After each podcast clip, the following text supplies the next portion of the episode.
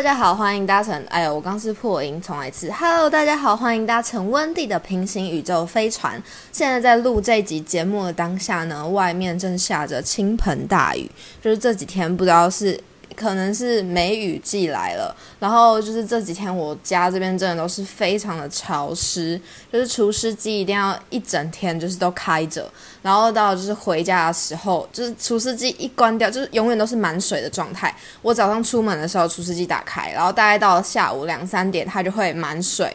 然后就是对，就是一直每天这样重复，然后就台北真的是非常非常潮湿。我不知道这样雨水的声音会不会收进去，因为我现在自己在录的时候，当下就是真的是下雨，是下暴雨，就是非常大声。然后这种天气真的是出门必湿，就是不管你穿的再怎么样的呃防水，但就是一定会，就是一定会湿哒哒的回到家。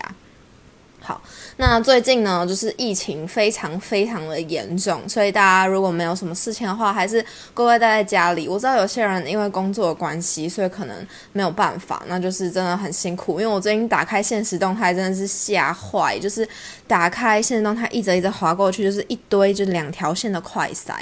就真的就是大家增强免疫力很重要，就是每天早上起来可以喝那个维他命 C 发泡锭。我最近每天早上起来有喝一杯，我自己觉得精神有比较好一点，然后还会吃鱼油跟就是 B 群，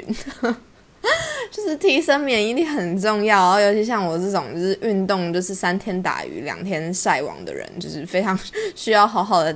靠着这种饮食来加强自己的免疫力。好，那就今天呢，想要跟大家分享一部是我自己非常非常喜欢的一部韩剧。我觉得它可以算是，而且在前面几集，我觉得我好几次在举例的时候都有提到它，就是我们的《请回答一九八八》。那一九八八这个年份，其实在韩国它是一个很有趣的一年。那就是这一年，想知道这一年它发生什么事情的人人呢，就建议你可以去听《雪降花》那一集，那一集有比较多历史层层面的一些叙述。那请回答一九八八里面呢，它在这个呃一九八八这个年代背景里面，其实它也有稍微就是置放一点呃东西进来，就是那个时候刚好是韩国他们举办是奥运会。然后还有呢，这个学运在当时这一个社会背景是非常的紧张的。那家里有大学生呢，都会很担心，就是自己的小孩会不会跑去搞学运，因为搞学运很容易就会出事嘛。然后出事可能就是一生就毁了。所以呢，在这个《请回答一九八八》里面有这样的一个角色，是德善的姐姐，她就是一个学运的爱好者。那《请回答》系列呢，就是一九八八是最后最后一部出来的。还有之前就是有，我是先看《请回答一九八八》啦，因为那时候听了很多身边的朋友啊、同学就跟我说这部很神，然后甚至很多人都说就是他们二刷三刷。我那时候觉得二刷韩剧真的是很很喜欢，你才有办法去二刷一个十六集甚至是二十集的韩剧。像我自己觉得二刷电影就已经是一件很了不起的行为了，那是真的你要很喜欢，你才会愿意再去花一个。就是一倍的时间去看它嘛，那这种二刷韩剧的行为呢，我个人就觉得，基本上你就是一定认定它是一部非常好看，甚至是它结束的时候你很舍不得，所以你才会进行二刷这个动作嘛。我就听到很多人就跟我说他二刷三刷了，我想说真的有这么好看吗？因为我真的截至目前为止，我再喜欢的韩剧我都没有二刷过。不过可能也是跟就是我一第一部接触的韩剧是大长今，然后我真的很喜欢大长今，我看了真人版的，然后我之后又买了卡通版的来看，然后但是真人版真的太多集了，五十几集，我真的没有二刷的能力。好，反正就是我真的从来没有二二刷过任何一部韩剧，所以呢，我就因此就是被打动了，我就想说来看一下《请回答一九八八》，结果一看我就觉得哦。好喜欢哦！然后这个导演呢，他非常厉害，他就是请回答系列拍拍了三个嘛，请回答一九九四，请回答一九九七，然后跟现在就是最新的这个一九八八，很希望他可以再多拍一点呢，因为我觉得这系列好强哦。可是不知道有没有办法再超过一九八八就是了。还有包括他最近啊，就是这个机智的医生生活跟机智的监狱生活，都是表现的非常非常好的这个导呃电视剧。好，那请回答系列呢，有一个非常重要的环节，就是猜老公，就是猜这个女主角她的老公到底会是谁。我觉得那时候我在看一九九七的时候，我就觉得毫无悬念呐，就是怎么可能会是哥哥呢？就是有看一九九七的人，你们在猜老公环节，应该很多人就是很快就猜到了，那个一定是徐仁国是老公嘛？怎么可能会徐仁国哥哥？那请回答一九八八就真的非常有意思了，因为就是。他在网络上掀起了非常大波的讨论，就是大家在讨论到底会是这个围棋之神崔泽呢，还是会是这个柳俊烈？就是最后他现实生活中真的跟我们的惠利在一起的这个男生，诶，他叫什么名字？就是这个郑焕跟崔泽的战争。那当然是德善他一开始喜欢的这个善宇，很快就退出了战争嘛，因为善宇他喜欢的人是德善的姐姐宝拉。那他们最后呢，就是。善宇跟宝拉是一对的，所以最后的竞争呢，就落在这个崔泽跟郑焕的手中。那我自己一开始我就是站队非常明显的人，因为我就是宝剑派的，对，所以我那时候就是觉得啊，不行，他一定要跟崔泽在一起啊，就是又是围棋之神，然后他们两个就是虽然。朴宝剑在这部戏里面，他带到第四集才慢慢的加入，就是才走入了观众眼中。就一开始感觉好像都没有他的事，就包括德善啊，他们就是不是都会聚集在崔泽的房间里面，然后一起看电视，然后就是讨论，然后或者是等待崔泽他可能比赛结束后回来嘛。然后德善就说，就是诶，如果就是他希望，呃，有人就是可以约他出去，就是下初雪的时候可以约他出去。那这时候镜头真的完全都没有给到崔泽任何一个镜头，可是，在那集的结束的时候呢，就是看到崔泽他走进了电话亭里面，然后拨通了电话，打电话给德善，然后约他去看电影，这样比赛结束后去看电影。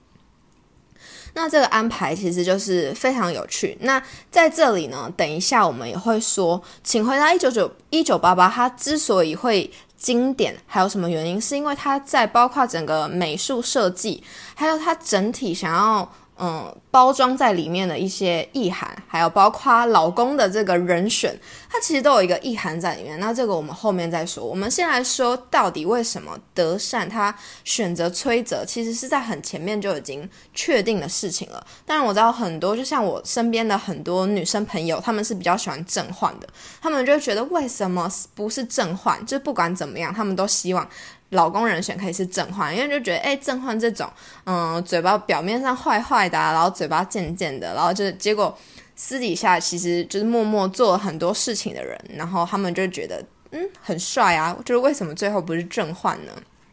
好。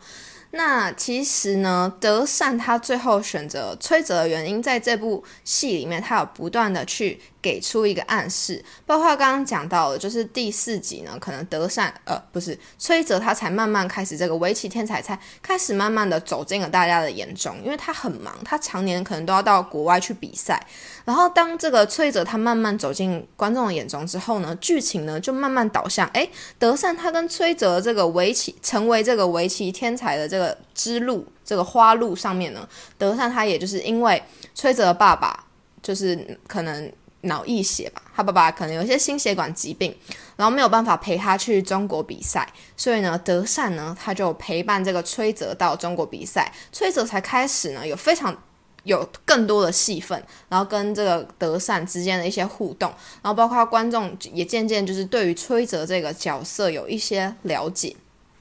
好，那这个德善他最后选择崔泽呢，其实。这中间也给了非常多暗示，包括里面有一个我也非常喜欢的角色，是这个东龙。刘东龙呢，他的爸爸是学校的教务主任，然后妈妈呢是保险业务的这个保险王，是女强人。那他父母都很忙，家里都没人，所以呢，他就是常常去找这些小伙伴一起玩。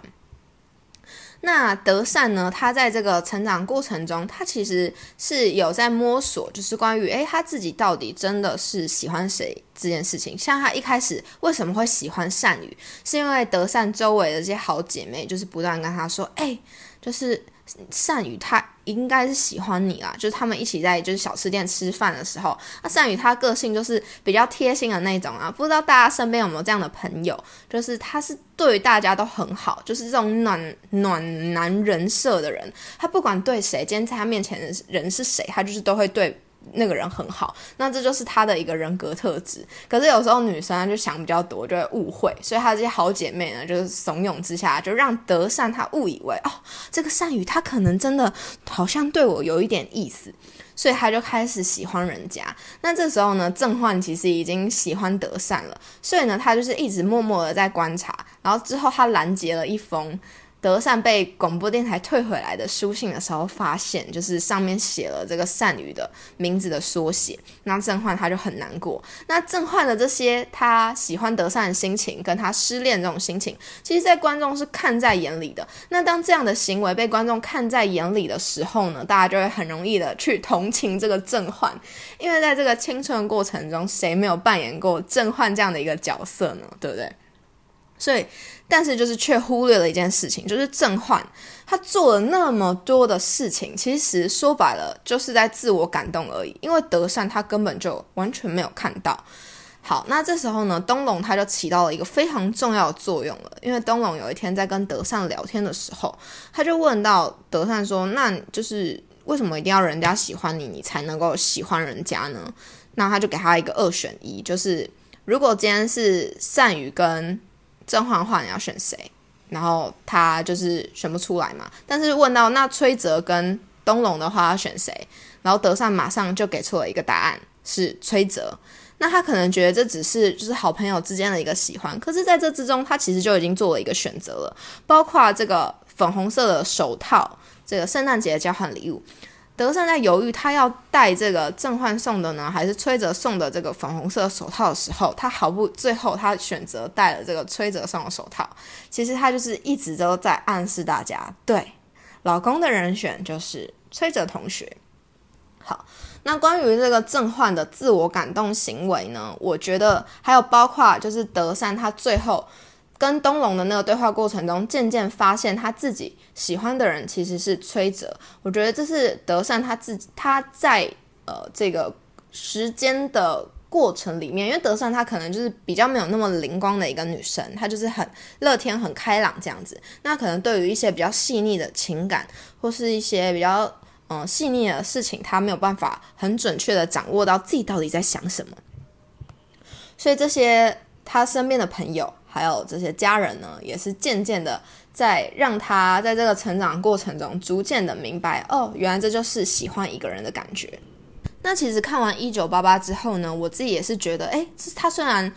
是一个很平淡的生活故事，然后他没有一个明确的主线，主线大概就是猜老公啦。但是他每一个角色的经营，我觉得都蛮出彩的，包括这个双门洞里面的一些婆婆妈妈他们的一些心路历程，还有遇到的一些事情，还有包括要养育一个孩子需要整个村庄的力量，这样子的一个故事的张力跟叙事，我觉得是非常的打动我，所以我自己有推荐给我身边的一些朋友。那像我自己就是。推荐给一些人，他们比较喜欢看的是漫威啊，或者是那种有爆点的，他们就觉得哦，好平淡，看不下去。有真的有这一派，就尽管尽管一九八八再好看，都还是会有人觉得这不是他们喜欢的这种路数。那还有另外一个呢，就是我推荐给我身边的朋友看的时候，他们就是疯狂的正焕派，就觉得啊，为什么不跟这个正焕在一起呢？然后就连我之后可能跟他们说哦，因为。这个崔泽才是德善，他真正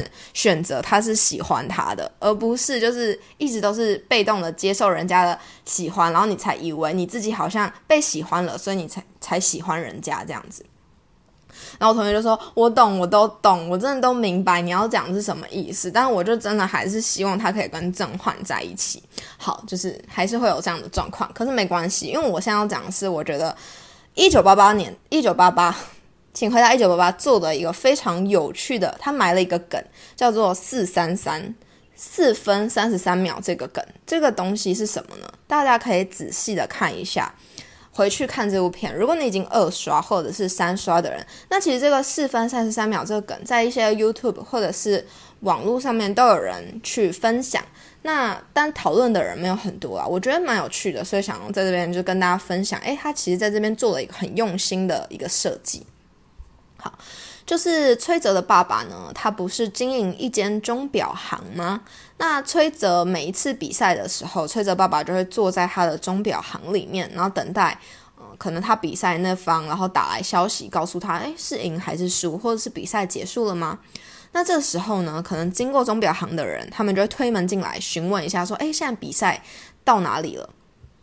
好，那这个崔泽爸爸呢，他一整天就是都一直坐在这个店里面听广播。那我忘记是哪一集了，反正有一集是大家频繁的一直进来询问他：“哎，崔泽他怎么样啊？比赛有结果了吗？”那这个爸爸在听广播的时候，凤凰堂店铺里面的钟表，它的时间呢都是混乱没有秩序的。那这个爸爸他就继续坐在这个店铺里面，然后时间呢慢慢的来到了这个晚上，可是呢崔泽的比比赛依然还没有结束，大家呢纷纷进来询问比赛结果的时候呢，店铺里的表时间依然都是混乱的。结果当这个比赛的消息传来，阿泽他正式上线，然后所有的钟表指针却全部都停在了四点三十三分。在第四集中出现的这个四点三十三分的这个梗，嗯。就是不仅在刚刚讲到的这个钟表出现，其实在第四集的时候就有人整理出来，就已经出现了。第四集呢是这个金社长他在催促豹子女士不要打扮了，赶紧出门去过生日。然后这个豹子女士问他现在几点了，然后他就回现在是四点三十三分到时间了。那这边是一个比较明显的暗示，因为他让角色直接把这一句台词说出口是四三三这个数字。那刚刚讲的钟表呢，它可能就是。是一个你没有注意的话，你可能不会注意到。那这个四三三梗它到底是一个什么含义呢？那这边就来跟大家讲解一下。就是有一个作曲家，他叫做约翰凯奇，他请这个钢琴家呢上台，在钢琴前坐下，然后呢，观众们呢就在这个灯光下安静的等着。一分钟过去了。这个钢琴家他完全没有把手放在钢琴上，没有做任何动作。两分钟呢，他还是一样静静的坐在位置上，没有任何动静。三分钟，人们开始骚动了，然后就开始左顾右盼，他们想知道发生什么事情。为什么这个钢琴家他坐在这个钢琴前面，却完全不弹这钢琴？那我们坐在这边干嘛？大家就开始纷纷产生了疑问。到了四分三十三秒的时候，这个钢琴家他站起来谢幕。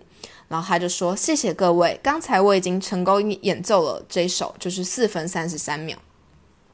那这个意思是什么呢？就是这个四分三十三秒，它其实代表了一种就是无声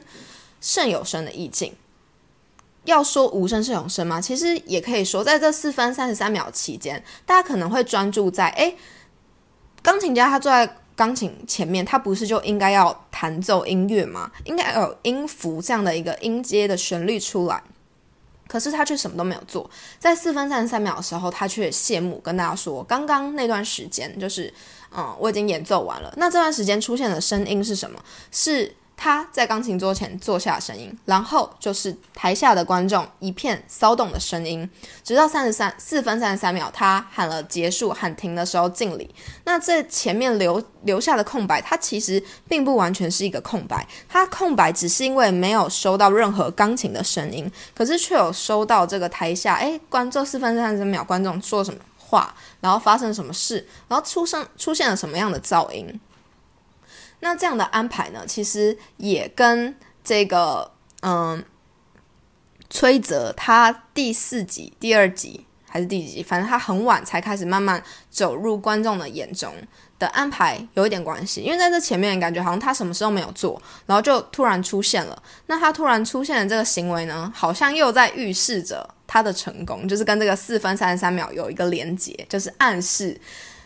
如果四分三十三秒在这一部剧里面，它是一个很重要的留白的时间，那其实跟崔泽是比较有这个连接的，就变成是说，哎，好像他想要讲的是，往往呢一些出其不意或是没有被注意到的事情，它反而可能是重点。